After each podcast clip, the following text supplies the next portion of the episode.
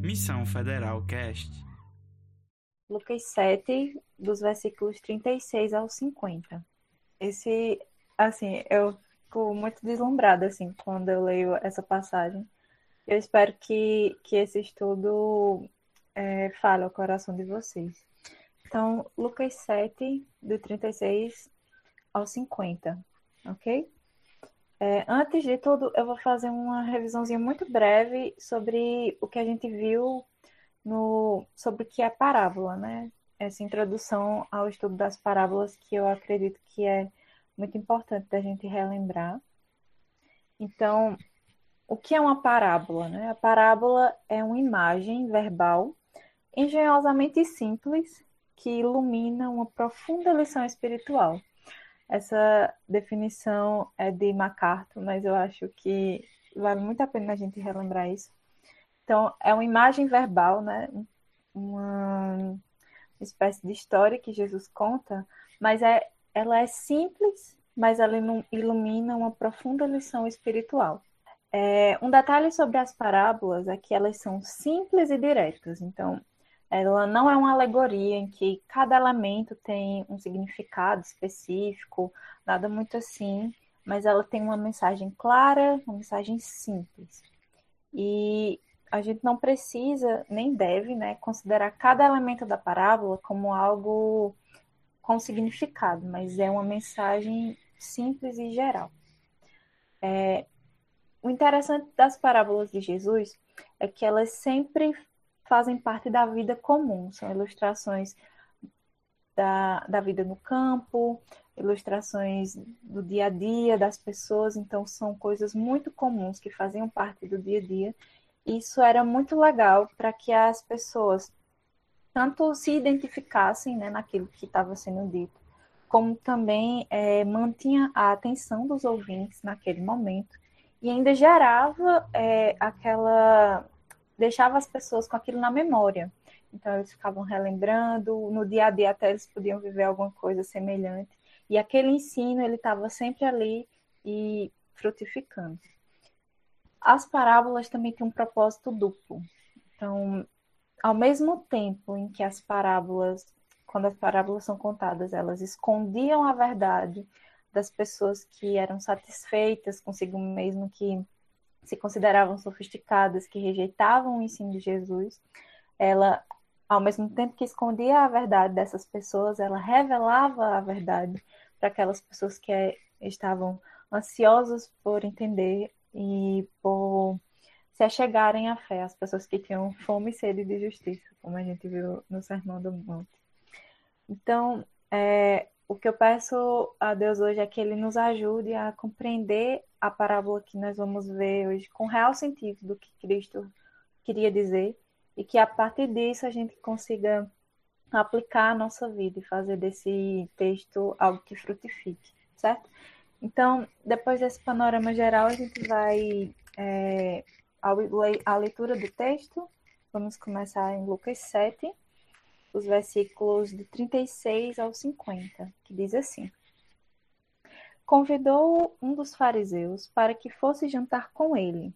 Jesus, entrando na casa do fariseu, tomou lugar à mesa. E eis que uma mulher da cidade, pecadora, sabendo que ele estava à mesa na casa do fariseu, levou um vaso de alabastro com unguento.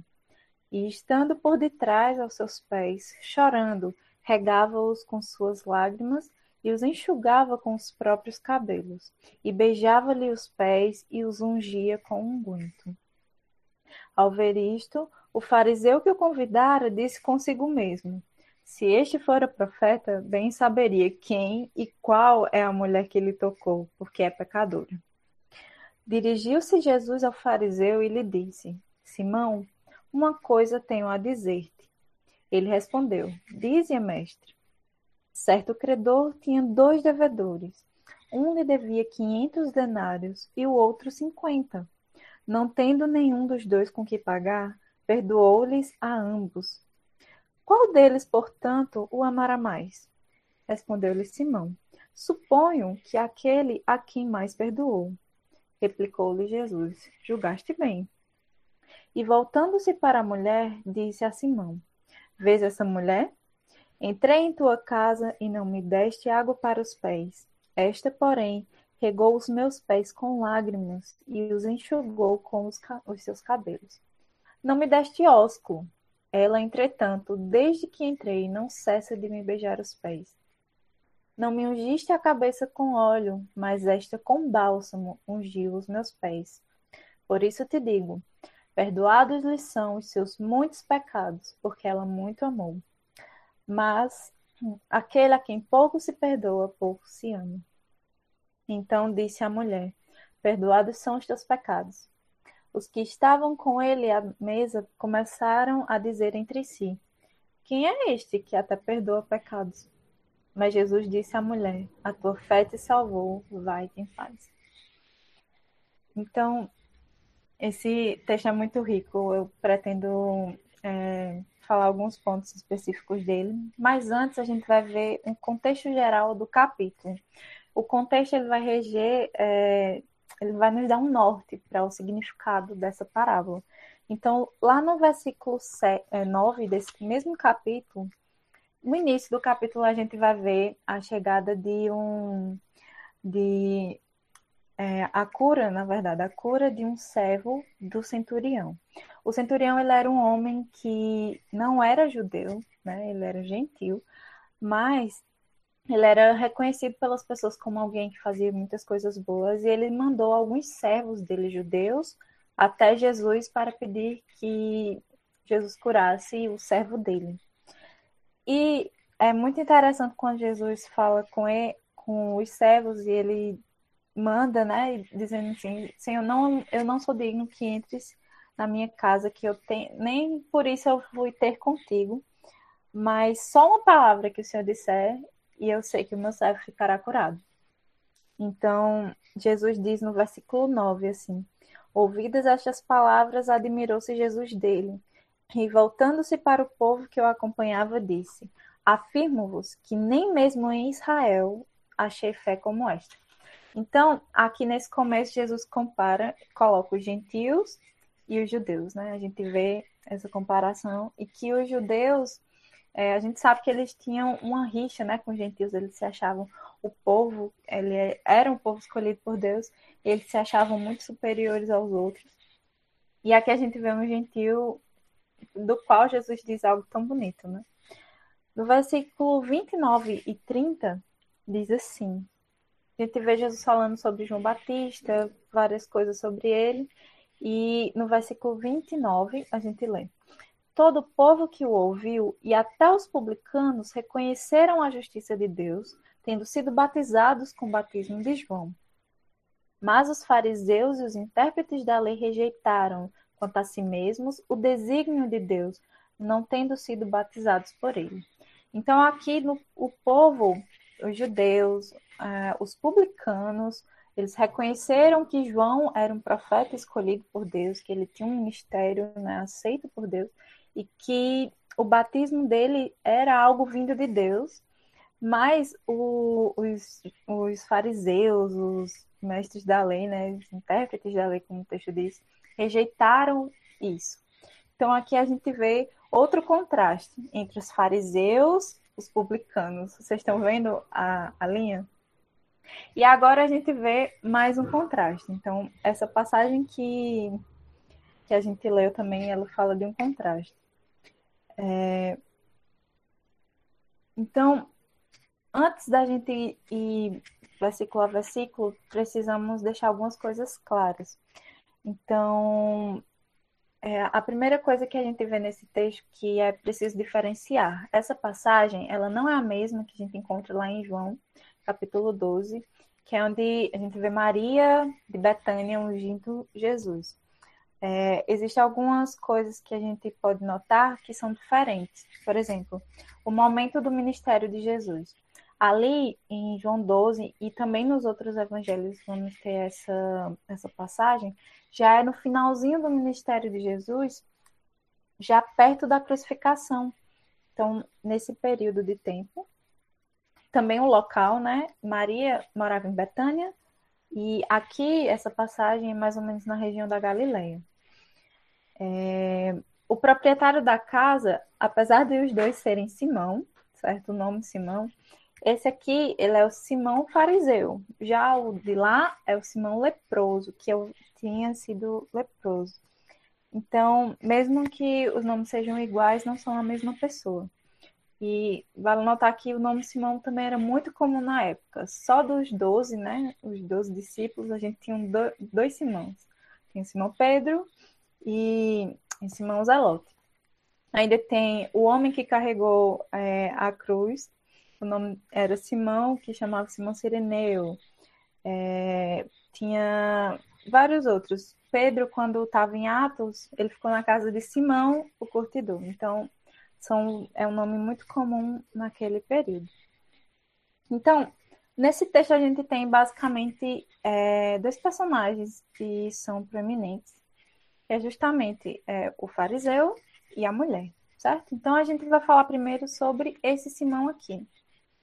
Então, ele era um fariseu, né? A gente sabe que os fariseus eles sempre rejeitaram, né, o, o discurso de Jesus, o ministério de Jesus.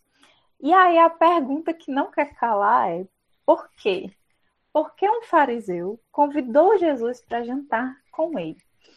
Então, o jantar era um, um sinal de, de, de, amizade, um sinal de reconhecimento. Então, por quê, né? Porque um fariseu que rejeitava tanto a Cristo, eles convidaram Jesus para jantar. Ele, no caso, convidou Jesus para jantar. E quando a gente olha lá no capítulo 6 ainda desse livro de Lucas, o versículo 7, a gente vê assim, ó. Os escribas e os fariseus observavam-no, procurando ver se ele faria uma cura no sábado, a fim de acharem de que o acusar. E o versículo 11. Mas eles se encheram de furor e discutiam entre si quanto ao que fariam a Jesus. Então, os fariseus, os fariseus eles já tinham rejeitado o ensino de Jesus. Eles já tinham rejeitado o ministério de Jesus. E eles estavam procurando meios para acusar Jesus de, de algumas de qualquer coisa que eles achassem nessa né, brecha. E eles estavam tentando. Então, é, muito provavelmente o que Simão estava querendo aqui era criar mais oportunidades para que ele conseguisse alguma coisa para usar contra Jesus. Então, tá aí o, o porquê, né? Por que um fariseu convidaria Jesus para jantar? Para tentar é, encontrar algo que o acusasse. E, e é interessante também que a gente vê lá no finalzinho, no meio do texto, né, no, no versículo, a partir do versículo 44, que Jesus vai descrevendo algumas coisas que, que eram comuns que era um símbolo de hospitalidade que Simão não tinha feito. Era comum uma pessoa chegar numa casa e ter a lavar os pés, né? Ele era comum é, saudar aquela pessoa com ósculo, que era um beijo que as pessoas davam naquela época. É, era comum também a pessoa ser ungida com óleo. Então, essas práticas eram coisas comuns que se faziam para demonstrar que a pessoa era bem-vinda e para proporcionar o máximo de conforto possível, né, para o seu convidado. Então eram coisas comuns que Simão não tinha feito. Isso é mais uma coisa que a gente pode é, perceber que não havia essa hospitalidade, não havia esse carinho na recepção de Jesus aqui. Então é muito provável que Simão ele não estava sendo aquela pessoa gentil, ele estava era usando daquilo para tentar é, acusar Jesus de alguma forma. E ele estava tentando encontrar alguma falha em Cristo com o objetivo de acusá-lo posteriormente. É, outra coisa importante para a gente dizer é que na época era comum se convidar essas pessoas, né? Os rabinos, os mestres, era comum você ter um banquete, um, um jantar especial, convidá-los à mesa para que os seus convidados eles tivessem essa oportunidade de, de discutir questões teológicas, até sociais, entre outras. Então, havia esse meio, né, roda de conversa, e dava essa oportunidade, oportunidade às pessoas que estavam à volta para ouvir e para participar, mas as portas da casa geralmente ficavam abertas também, que era para outras pessoas que não teriam sido convidadas ouvirem o diálogo. Então a porta, elas ficavam abertas e as pessoas ficavam no perímetro, né, ouvindo aquela conversa, justamente porque havia alguém importante lá naquele jantar. Isso é muito importante para o contexto que a gente está vendo agora. E é, então, deixando Simão de lado um pouco, a gente vai falar um pouco sobre a mulher agora.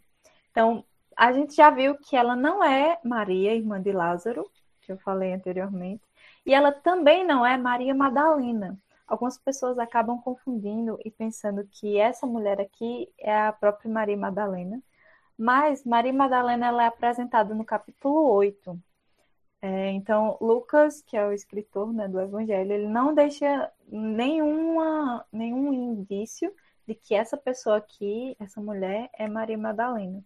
Inclusive, ele nem cita nome, ela é uma pessoa anônima. Então, não tem muito sentido a gente crer que isso aqui se refere a Maria Madalena.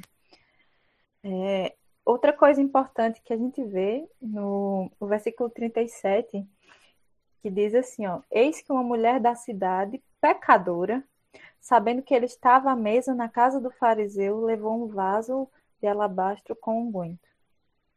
A Bíblia diz que essa mulher era pecadora. E esse termo, isso normalmente indica que aquela mulher, ela era uma prostituta. Ela era entregue a isso. E outro detalhe aqui que era importante que ela era conhecida por isso. Então, a gente vê quando Simão é, reconhece ela, no versículo 39, ele diz assim: Se este fora profeta, saberia quem e qual é a mulher que lhe tocou, porque é pecadora. Então, ela era reconhecida por isso, era uma coisa ampla, divulgada a nível público. As pessoas sabiam que ela era uma prostituta. E ela foi reconhecida, né, por isso rapidamente quando Simão a viu.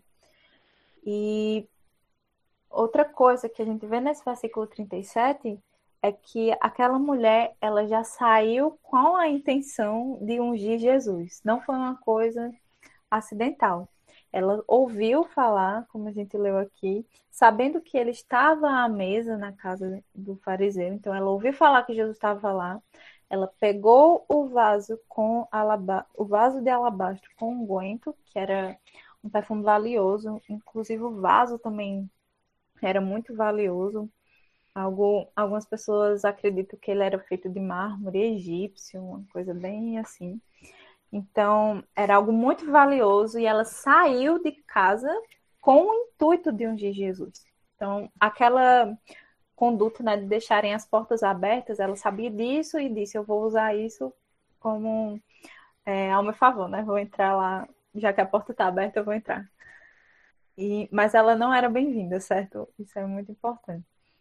Então, foi algo premeditado. E isso nos dá a, a, a ideia, né, que aquela mulher, ela já tinha ouvido sobre Jesus, já tinha ouvido um discurso de Jesus. E muito provavelmente, é, muito provavelmente não, ela realmente já tinha é, tido contato com esse discurso de Cristo e já tinha é, se arrependido, né? Você vê uma atitude dela de arrependimento. E algumas pessoas acreditam que ela ouviu a, o discurso de Mateus, alguns estudiosos acreditam que ela ouviu o discurso de Mateus 11, 28, quando diz: Vinde a mim, todos vós que estáis cansados e oprimidos, e eu vos aliviarei. Não, não sabemos com toda certeza, mas o fato é que ela ouviu algum discurso de Cristo e ela foi tocada pela mensagem. E ela havia correspondido a essa mensagem com fé, e por isso ela foi atrás de Jesus, como um, um reconhecimento. E ela foi, tomou o vaso de perfume e seguiu para lá. Então a gente viu as duas personagens principais, né? Nesse caso, Simão, e a gente falou sobre a mulher. E agora a gente vai falar sobre o ato, a partir do versículo 38. Então, o versículo 38 diz: E estando por detrás a seus pés, chorando, regava-os com suas lágrimas e os enxugava com os próprios cabelos. E beijava-lhe os pés e os ungia com um unguento. Então aquela mulher finalmente entrou na sala e ela se coloca aos pés de Jesus. E eu imagino, eu começo a imaginar a, a sensação das pessoas que estavam participando daquele jantar, né? Já era incomum, na verdade, as mulheres não participavam de jantares assim, elas não eram convidadas normalmente. E aí, imagina ainda uma intrusa, né, que entra lá e ela vai direto para Jesus, ela se põe aos pés de Jesus e aquela cena ela chorando e secando, né, com os cabelos. E isso é, é muito, muito importante por dois aspectos. O primeiro é sobre o lavar os pés. Não sei se vocês já, já estudaram um pouco sobre isso, até quando a gente vê aquela passagem de João 13, que Jesus lava os pés dos discípulos, a gente percebe que a lavagem de pés não era uma coisa comum, muito menos algo digno, era considerado algo humilhante. De tal forma que só quem lavava os pés eram os escravos que eram estrangeiros. Nem os próprios escravos judeus faziam essa tarefa de lavar os pés. Era algo tido como humilhação completa, né? E aí essa mulher, ela se coloca nessa posição de, de humilhação, né? Em prol de lavar os pés do, do Senhor com lágrimas. Outro detalhe é sobre os cabelos. É, naquele tempo também, as mulheres elas não usavam cabelo solto em público. Era algo tido até como indecente. Então, ela, além de se pôr, é, se pôr para lavar os pés, ela ainda secou com os cabelos. Ela soltou os cabelos em público e ela secou os pés de Cristo. Então, aqui fica muito claro que essa mulher ela não estava nem um pouco preocupada com a opinião das pessoas ao redor, mas o foco dela era apenas um, e aí a gente chega no versículo 39, que diz assim: Ao ver isto, o fariseu que o convidara disse consigo mesmo: Se este fora profeta, bem saberia quem e qual é a mulher que lhe tocou, porque é pecadora. Então, Simão encontrou ele encontrou a brecha que ele estava procurando muito. A gente viu que eles estavam tentando achar é, alguma falha, né? Alguma, algum, uma abertura para que eles é, descreditassem o ministério de Jesus. E aqui ele acha que ele encontrou. Então, por que, que ele acha isso? Ele conclui que Jesus não poderia ser quem ele dizia que era por causa da ignorância. Olha só, vamos ler de novo o que ele diz. Ó. Se este fora profeta, se fosse, né, profeta, bem saberia quem e qual é a mulher que lhe tocou, porque é pecadora. Então, a ignorância, a ignorância, né, de Jesus aqui é o ponto chave que ele diz. Ele ele acha o seguinte: um homem religioso que se preze não deixaria uma mulher daquela tocar ele assim. Quanto mais aquele que está dizendo que é o Messias, o prometido, né?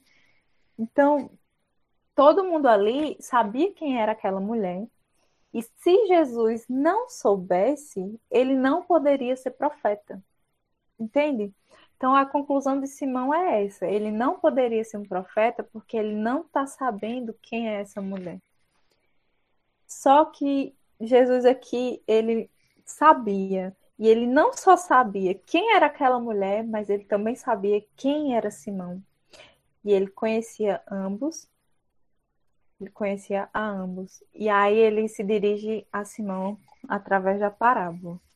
A gente vai ler agora os versículos 40 ao 43.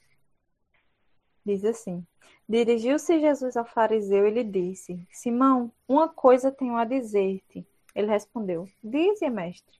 Certo credor tinha dois devedores. Um lhe devia quinhentos denários e o outro cinquenta. Não tendo nenhum dos dois com que pagar, perdoou-lhe a ambos. Qual deles, portanto, o amará mais? Respondeu-lhe Simão. Suponho que aquele a quem mais perdoou. replicou-lhe: Julgaste bem. Então, aqui, depois disso, dessa conclusão que Simão teve, Jesus conta essa parábola. E aqui na parábola nós temos quatro pontos importantes. Quatro pontos. Então, ele começa a falar que tinha um credor, e esse credor tinha dois devedores, duas pessoas estavam devendo a eles. Um devia 500 denários, 500 denários, gente, era cerca de um ano e meio de trabalho. E o outro devia 50, 50 era cerca de dois meses de trabalho. Então, esses dois, é, esses dois é, devedores, eles tinham, ambos tinham uma dívida o valor era diferente, mas eles tinham uma dívida. Outra coisa que a gente nota aqui é que não tendo nenhum dos dois com que pagar, então ambos não tinham recurso. Eles tinham uma dívida, não tinham recurso para liquidá-la. Outra coisa que a gente nota é que ambos foram perdoados. Aquele credor perdoou a ambos. Mas o amor de cada um deles destinado àquele credor seria diferente. E aqui Jesus lança a Simão questão, assim, que vira tudo, né? Quem amará mais aquele credor? Simão responde, e ele diz assim: você vê um, um certo nível de, de, de, preocupação, né? Assim, eu vou tendo cuidado para ver se não responde errado. Simão disse: Eu suponho suponho que aquele a quem mais perdoou. Então ele diz, Jesus pergunta quem vai amar mais, ele diz o que foi mais perdoado. E Jesus diz ainda, julgaste bem, né? Então, aqui a gente tem que prestar atenção na lição real dessa parábola. Como eu falei, a parábola ela tem um sentido simples. E aqui a lição da parábola ela não está nos valores, mas sim no grande amor que vem do grande perdão. E Simão entende isso, ele respondeu corretamente, Jesus disse: julgaste bem. Mas às vezes, quando a gente lê esse texto, uma leitura rápida, desatenciosa, a gente pode entender errado qual o foco dessa parábola. A ênfase de Jesus aqui não é a quantidade, mas sim a consciência. Jesus aqui ele está falando a Simão que ele tem que entender que o importante não é a quantidade de pecados, mas sim a consciência de seus pecados. É importante se ter consciência daquilo que, que você está devedor. E o homem que tinha uma dívida de 500 denários, ele tinha mais consciência do quanto ele devia. Simão, ele não conseguia enxergar que ele e a mulher estavam na mesma condição Ambos eram pecadores e por isso não tinham condições de pagar essa dívida. Então, era, era muito profundo o que Jesus estava falando aqui. Jesus, ele não só mostra que ele conhecia a mulher, mas mais ainda, ele conhecia Simão e conhecia profundamente. E aqui, quando a gente vê em Lucas capítulo 5, nos versículos 29 a 32, diz assim: então lhe ofereceu Levi um grande banquete em sua casa, e numerosos publicanos e outros estavam com eles à mesa. Os fariseus e seus escribas murmuravam contra os discípulos de Jesus, perguntando: Por que comeis e bebeis com publicanos e pecadores? Respondeu-lhe Jesus: Os sãos não precisam de médico, e sim os doentes. Não vim chamar justos, mas sim pecadores ao arrependimento. Jesus aqui está mostrando ao fariseu não que eles são justos, mas que eles não tinham consciência do pecado que eles carregavam. E Jesus ele veio justamente para essas pessoas que percebem o quão doentes elas estão e o quanto elas precisam de um médico. Então, aquela mulher, ela tinha cometido pecados de conhecimento público, era famoso, né, a situação dela eram pecados na carne, no corpo. Mas Simão também tinha cometido pecados que eram ocultos às pessoas, mas eles estavam lá no coração. Simão demonstrou orgulho, Simão demonstrou aquela, aquele, sim, o, a superioridade, né, em relação aos outros. Ele quis menosprezar Jesus, ele demonstrou engano. Então, você vê que os pecados, ainda que não sejam aparentes às outras pessoas, ainda que não seja algo público, ainda assim é pecado e ainda assim ele precisa de cura. E Simão ele não conseguia ver que, assim como a mulher, ele também estava falido, ele estava na miséria do seu pecado e ele precisava tanto quanto ela de um Salvador. Mas a diferença entre eles era que a mulher tinha consciência disso e ele não. Então, Jesus usa essa parábola para esquadrinhar o coração de Simão e para trazer isso à tona, para revelar o quanto ele também precisava de um Salvador. E é por isso que ele conta essa parábola. E depois que ele conta a parábola que Simão responde, Jesus vem e a aplica naquele momento. Então, os versículos 44 ao 47 diz assim: E voltando-se para a mulher, disse Simão: Vês esta mulher? Entrei em tua casa e não me deste água para os pés, esta, porém, regou os meus pés com lágrimas e os enxugou com os seus cabelos. Não me deste ósculo, ela, entretanto, desde que entrei, não cessa de me beijar os pés. Não me ungiste a cabeça com óleo, mas esta com bálsamo ungiu os meus pés. Por isso te digo, perdoados lhe são os seus muitos pecados, porque ela muito amou. Mas aquele a quem pouco se perdoa, pouco ama. Então, isso aqui é, é uma coisa muito dura, muito dura de se ouvir, mas é a verdade. E Jesus precisava dizer isso a Simão. Jesus agora ele prova como o grande amor vem de, do grande perdão. Ele compara a atitude daquela mulher com a atitude de Simão, ele mostra o que é que um coração arrependido gera. Quais são os frutos de um coração arrependido, enquanto o outro não. E as ações são muito apostas, a gente vê uma negligência em contraste com o amor. E, e esse amor que, que a mulher demonstra é um amor grande, justamente porque o perdão que ela recebeu também foi grande. E como é, Royal diz, tem uma, uma frase que ele coloca que é assim: seu amor, o amor da mulher, seu amor foi o efeito e não a causa do perdão que recebeu. A consequência e não a condição de seu perdão, o resultado e não o motivo do seu perdão, o fruto e não a raiz do perdão. Então, o amor dela não é algo por si mesmo, mas ele é gerado, ele vem, e ele vem do perdão que Deus dá. Então, não foi o amor puramente por isso que salvou aquela mulher ou algo assim, mas o perdão que foi dado a ela gerou esse amor. E isso é importante para a gente também. A gente precisa é, perceber que a noção dos nossos pecados, a noção do, do perdão, do tamanho do perdão que a gente recebeu, nos, deve nos levar a um amor muito grande também. Então, é um fruto. Não adianta a gente tentar demonstrar amor, demonstrar amor, se a gente não tem a consciência do tamanho do perdão que a gente recebeu. Então, isso é necessário para que a gente tenha a real noção de, do tamanho do, do perdão e para a gente também dedicar o amor que a gente precisa, para a gente amar mais a Deus como a gente precisa sempre amar. Então, Simão, ao julgar-se tão bom pelo que ele fazia, ele não percebeu o que não poderia fazer. Simão se achava muito bom, ele fazia muitas coisas, ele era fariseu, ele era instrutor da lei, provavelmente reconhecido por muita gente, mas ele não percebeu que uma coisa ele não poderia fazer. Ele não poderia conquistar a salvação por essas obras. O seu coração ele estava fechado e não abria espaço para o evangelho entrar.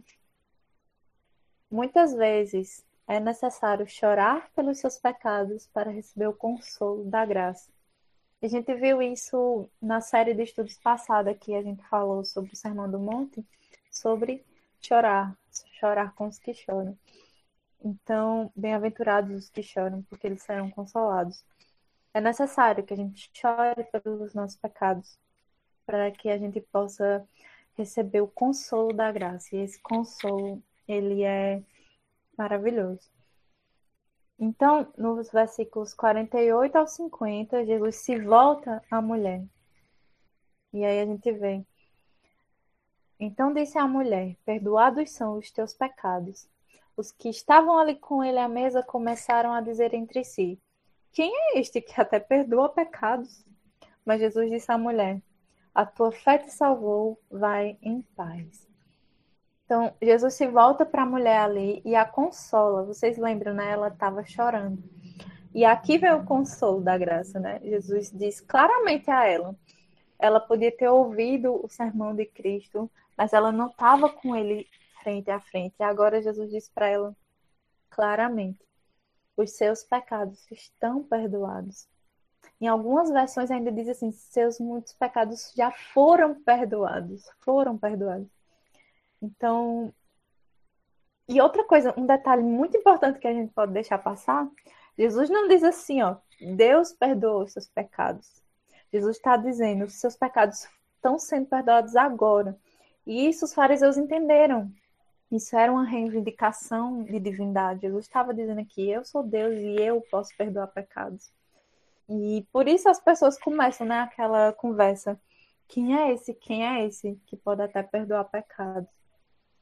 E aí Jesus se volta para aquela mulher e diz: A tua fé te salvou. Então aqui é mais um detalhe. Não foi o amor da mulher que salvou, foi a fé que salvou. E essa fé resultou em um amor grande. E depois vem a paz. E a paz ela vem após o perdão. Não há mais culpa, não há não há mais lamento, né? Assim, não há mais aquele fardo tudo foi deixado para trás. Não há julgamento, não há condenação. Só paz. então, é, algumas, algumas aplicações é, que eu tenho, que eu trouxe aqui, né? Fora o que eu já falei, eu vou relembrar algumas coisas e deixar algumas aplicações aqui. É, quantas vezes, né, nós agimos como Simão e às vezes a gente se considera né, melhor do que os outros. Uh, a gente muitas vezes que faz parte da igreja, né, que, que às vezes tem um cargo de liderança em alguma coisa, a gente olha para o próximo né, e diz assim, eu sou melhor, fulano é mais pecador do que eu.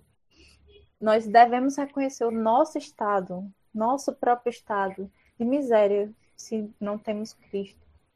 Nosso pecado, ele é grande, ele é um fardo.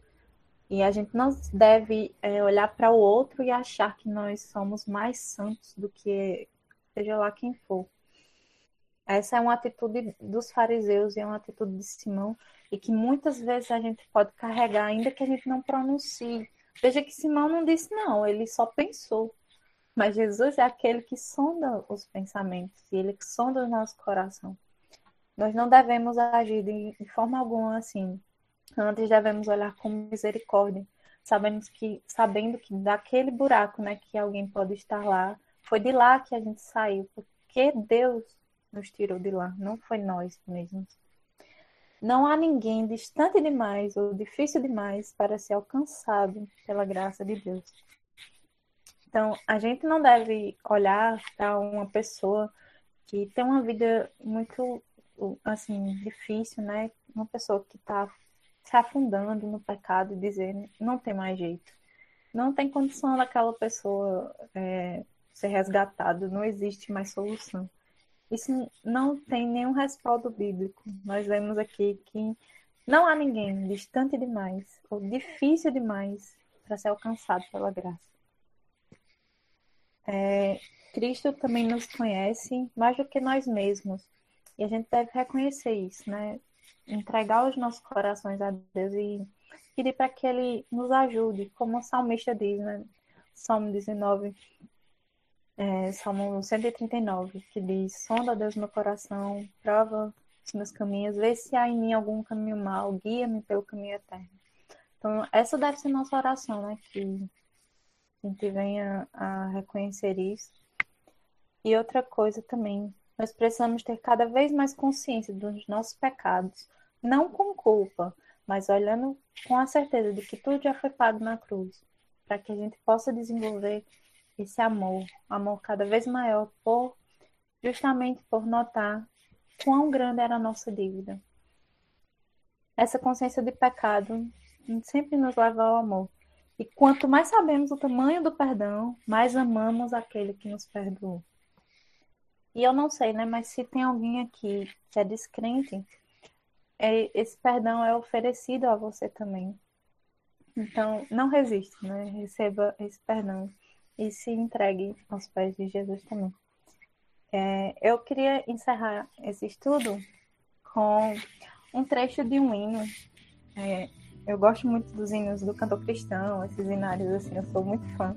E o hino do cantor cristão, é, do número 7, o refrão ele diz assim: No céu, na terra, que maravilhas vai operando o poder do Senhor. Mas seu amor aos homens perdidos, das maravilhas, é sempre a maior.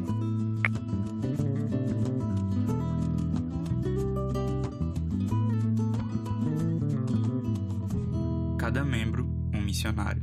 Cada vida, uma missão.